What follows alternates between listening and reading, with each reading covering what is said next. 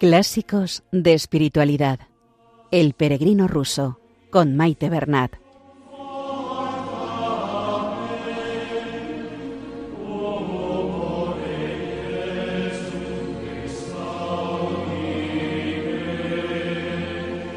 Un saludo a todos los oyentes de Radio María. Comenzamos el programa Clásicos de Espiritualidad y este será el segundo capítulo dedicado a la lectura de los relatos de un peregrino ruso. Pero antes nos detenemos un momento para saludar a nuestra Madre la Virgen y nos ponemos bajo su manto protector. En el capítulo de hoy terminamos el primer relato o capítulo y comenzamos el segundo. En este segundo capítulo o relato comienzan a narrarse varios episodios que le van ocurriendo a nuestro protagonista. Hoy se va a narrar cuando el peregrino es atacado por unos ladrones. Les invito a escuchar, pues siempre hay enseñanzas que extraer al mismo tiempo que vamos dándonos cuenta del progreso espiritual y de los efectos que produce en el peregrino la oración continua. La lectura del programa anterior terminaba cuando el peregrino le estaba dando gracias a Dios por haber encontrado este starets que tanto bien le había hecho. Continúa hablando el peregrino en forma de narrador.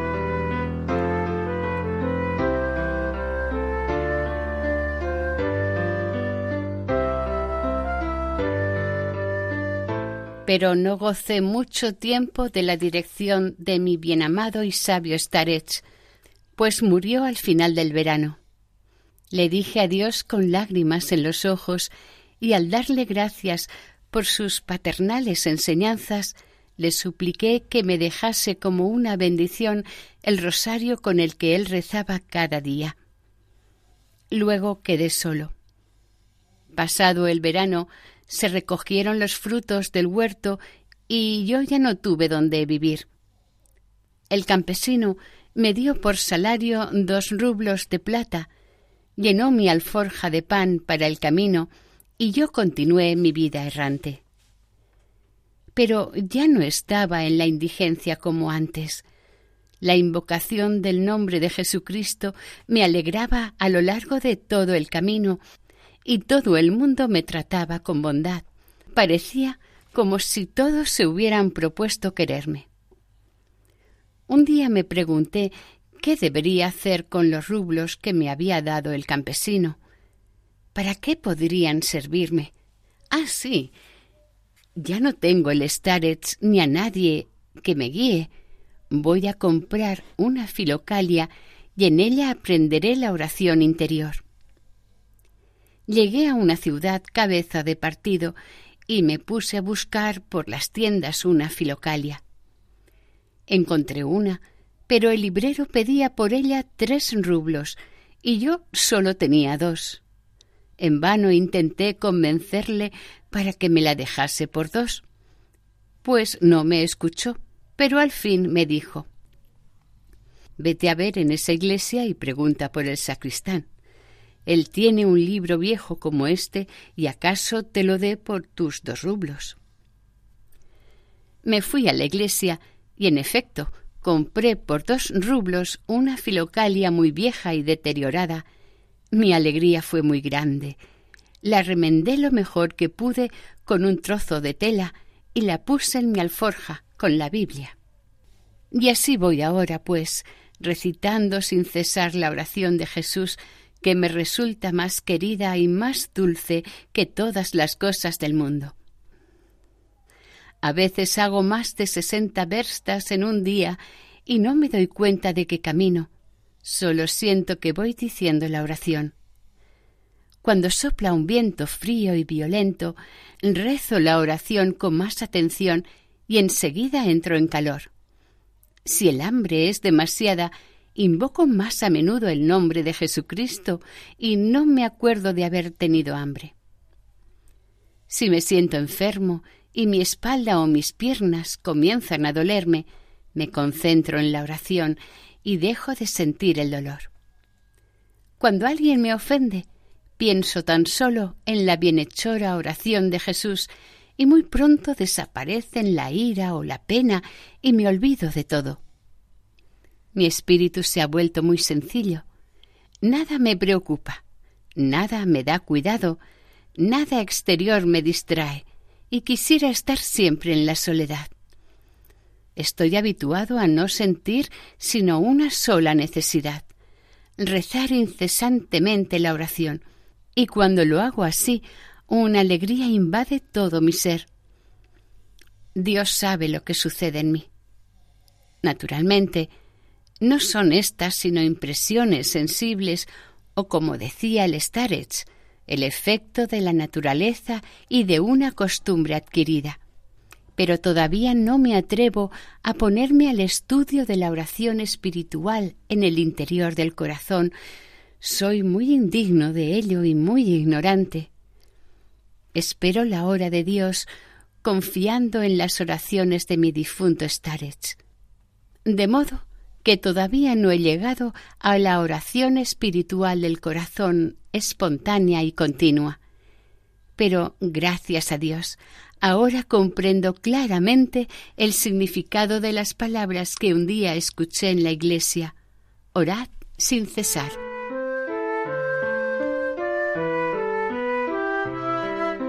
Segundo relato.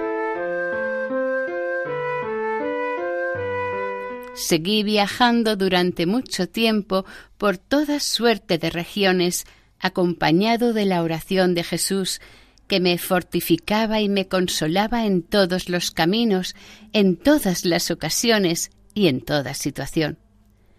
Al fin, pensé que debía detenerme en algún lugar a fin de hallar mayor soledad y ponerme a estudiar la filocalia, que sólo por la noche podía leer o durante la siesta del mediodía. Grandes eran mis deseos de dedicarme de lleno a su estudio para extraer de ella con fe la verdadera doctrina de la salud del alma por la oración del corazón. Por desgracia, para satisfacer este deseo no podía emplearme en ningún trabajo manual, pues había perdido el uso de mi brazo derecho desde mi infancia, y así en la imposibilidad de radicarme en alguna parte, me dirigí a los padres siberianos, hacia San Inocente de Irkutsk, en la creencia de que en las llanuras y bosques de Siberia encontraría mayor silencio y podría entregarme más cómodamente a la lectura y a la oración. Allá me fui, pues, recitando incesantemente la oración.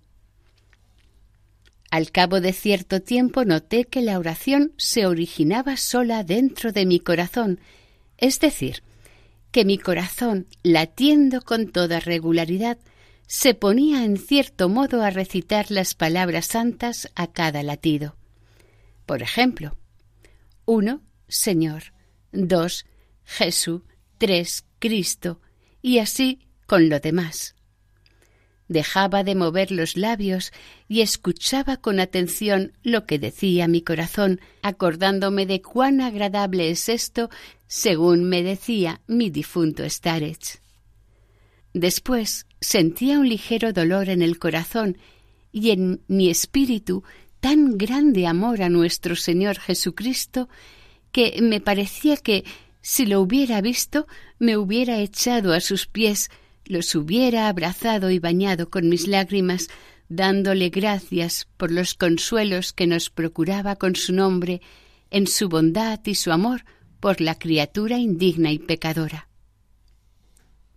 Muy pronto brotó en mi corazón un dulce calor que inundó todo mi pecho. Esto me condujo en particular a una atenta lectura de la Filocalia para ver qué decía de estas sensaciones y estudiar en ella el desarrollo de la oración interior del corazón. Sin este control temía caer en la ilusión, tomar las acciones de la naturaleza por las de la gracia y ensorberbecerme por tan rápida adquisición de la oración, según lo que me había explicado mi difunto Starets. Por esta razón, caminaba sobre todo de noche y pasaba el día leyendo la filocalia sentado en el bosque a la sombra de los árboles. Sin este control, temía caer en la ilusión, tomar las acciones de la naturaleza por las de la gracia y ensorberbecerme por tan rápida adquisición de la oración según lo que me había explicado mi difunto Starets. Por esta razón, caminaba sobre todo de noche y pasaba el día leyendo la filocalia sentado en el bosque a la sombra de los árboles. Cuántas cosas nuevas, profundas e ignoradas llegué a descubrir en estas lecturas. Mientras duraba esta ocupación, sentía una beatitud mucho más perfecta que todo lo que hasta entonces había podido imaginar. Indudablemente que ciertos pasajes quedaban sin que mi pobre espíritu pudiera entenderlos, pero los efectos de la oración del corazón aclaraban lo que yo no entendía. Además, a veces veía en sueños a mi difunto Starets que me explicaba muchas de las dificultades e inclinaba cada vez más a la verdad a mi alma tan poco inteligente. En esta absoluta felicidad pasé dos largos meses de verano. Viajaba sobre todo por los bosques y caminos de la campiña. Cuando llegaba a una aldea pedía un saco de pan, un puñado de sal, llenaba de agua mi calabaza y seguía caminando otras cien verstas.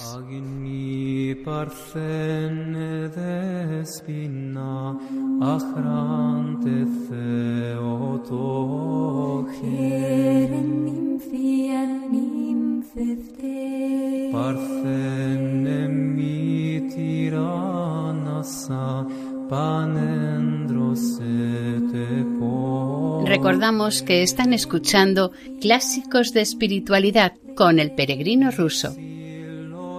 También les recordamos que estamos en campaña de mayo que se nos invita a tener un corazón agradecido y generoso. La Virgen, la radio de la Virgen, necesita nuestra ayuda para poder seguir evangelizando y que el mensaje, la buena noticia, llegue hasta el último rincón del mundo. Así, cada uno aportando su granito de arena, participando, nos sentimos todos colaboradores, todos miembros de este maravilloso proyecto de la Virgen. Escuchamos el mensaje de Yolanda para Radio María España. No tienen vino, dijo María Jesús al detectar la necesidad en las bodas de Caná. De la misma manera, la Virgen ve hoy dónde falta el vino del Evangelio de su Hijo o dónde no se ha servido todavía. Por ello, en el mes de mayo, Radio María celebra su Mariatón, que es cada año una fiesta de amor en la que Jesús nos pide llenar de agua las tinajas de nuevos proyectos que Él convertirá en vino que a través de las ondas llenará de auténtica alegría los corazones de millones de personas que comprobarán que quien reza no tiene miedo al futuro. Qué privilegio recoger dones para que el Señor pueda hacer milagros. ¿Quieres tú también formar parte en esta fiesta? Colabora. Puedes hacerlo sin moverte de casa con una simple llamada al 91 822 8010 o a través de nuestra página web www.radiomaria.es, donde verás los números de cuenta a donde podrás realizar una transferencia bancaria o a través de pasarela de pago con tarjeta.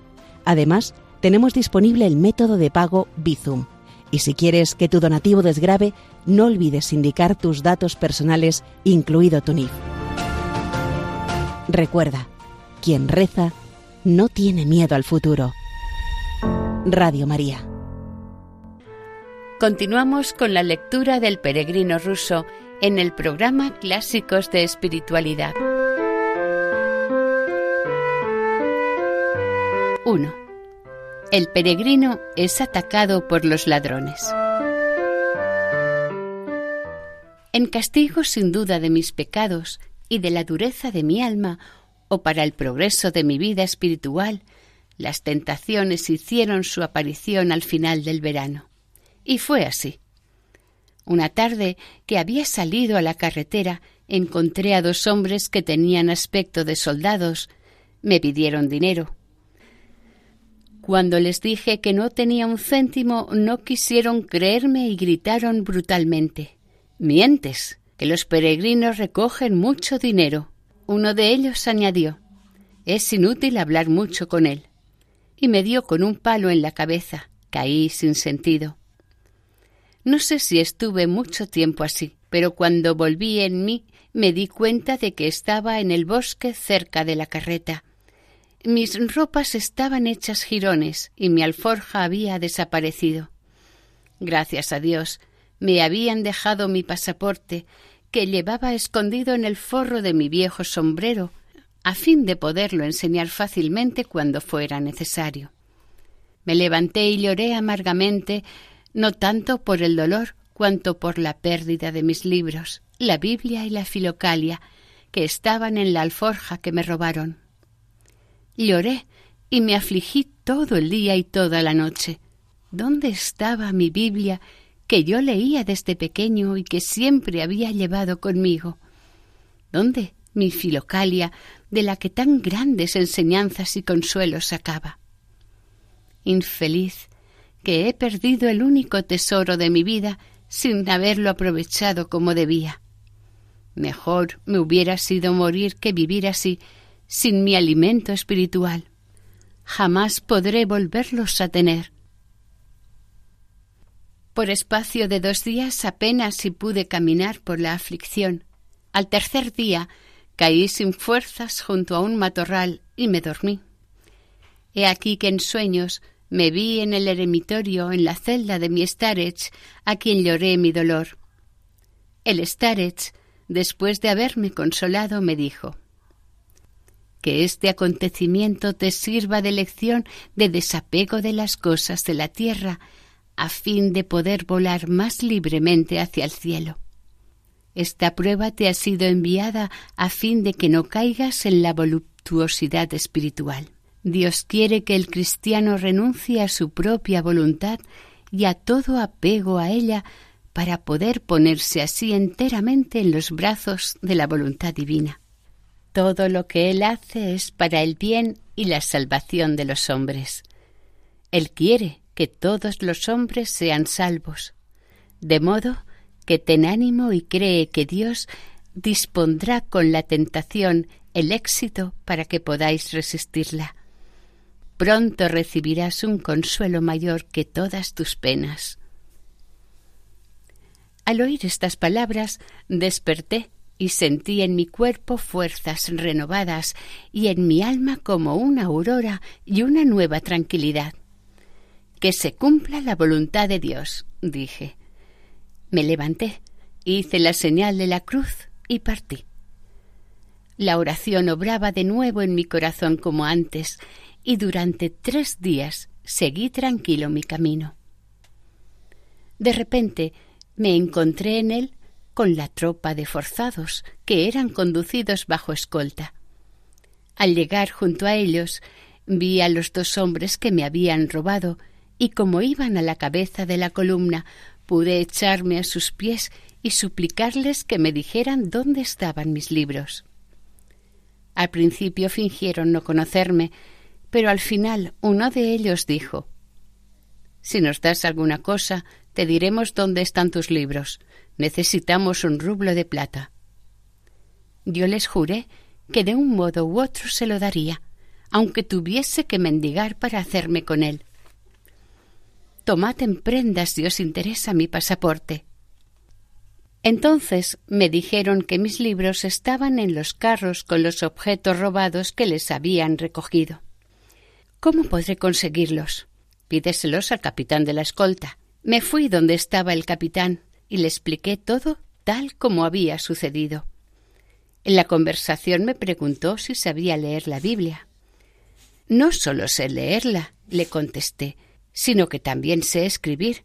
Vos mismo veréis en la Biblia una inscripción que indica que me pertenece, y aquí tenéis en mi pasaporte mi nombre y apellido.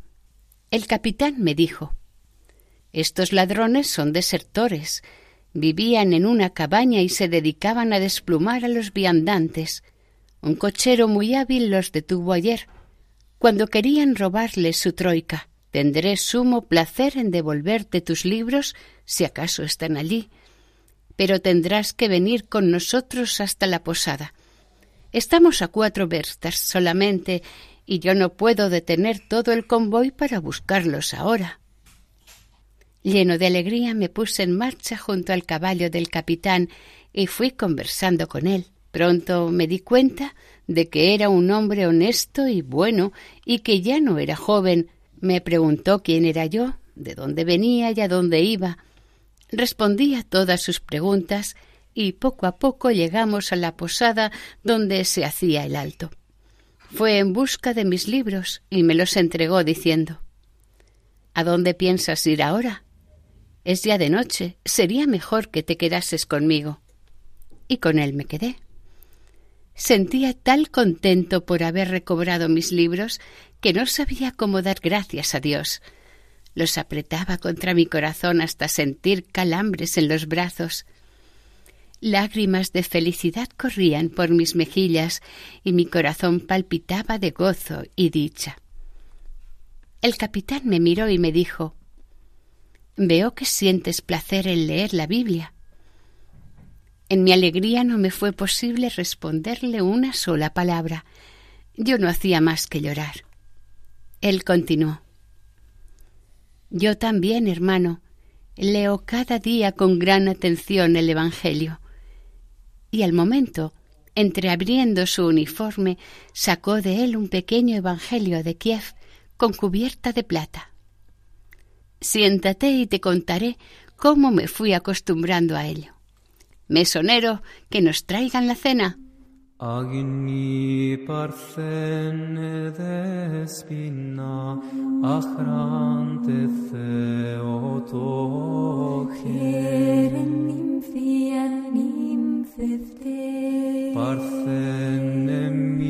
Y hasta aquí el programa de hoy. Continuaremos la semana que viene, si Dios quiere, con el segundo capítulo y con el relato titulado Historia del Capitán. Si desean ponerse en contacto con el programa, esta es nuestra dirección de correo electrónico clásicos de espiritualidad. En la sección de podcast de la página web de Radio María pueden volver a escuchar el programa de hoy y todos los emitidos anteriormente.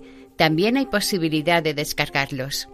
Si prefieren adquirir el DVD, pueden llamar al 91 8 22 80 10. Que el Señor y la Virgen les bendigan.